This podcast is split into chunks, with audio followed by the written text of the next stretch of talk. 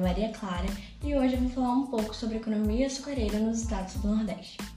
Essa região foi a área mais importante e valorizada do território brasileiro nos primeiros séculos de colonização.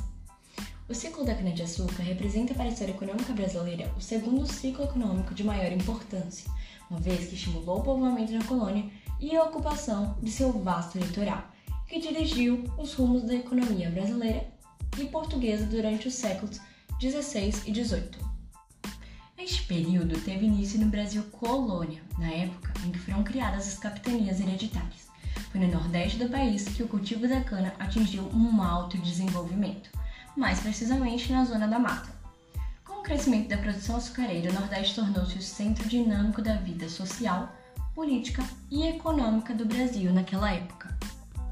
Lembrando que um motivo importante que levou os portugueses a adotarem a cana como carro-chefe da economia era o alto valor do produto final dessa planta, o açúcar, no mercado internacional. As principais causas do fim do ciclo da cana-de-açúcar foram que em 1580 Portugal passou para o domínio da Espanha, Portugal também perdeu para a Holanda a maior parte de sua colônia, que eram as terras de Pernambuco, no início do século XVII, os holandeses controlavam o comércio marítimo dos países europeus. A produção de outras colônias europeias, principalmente das Antilhas, havia superado a produção brasileira por encontrar mais facilidade no mercado europeu.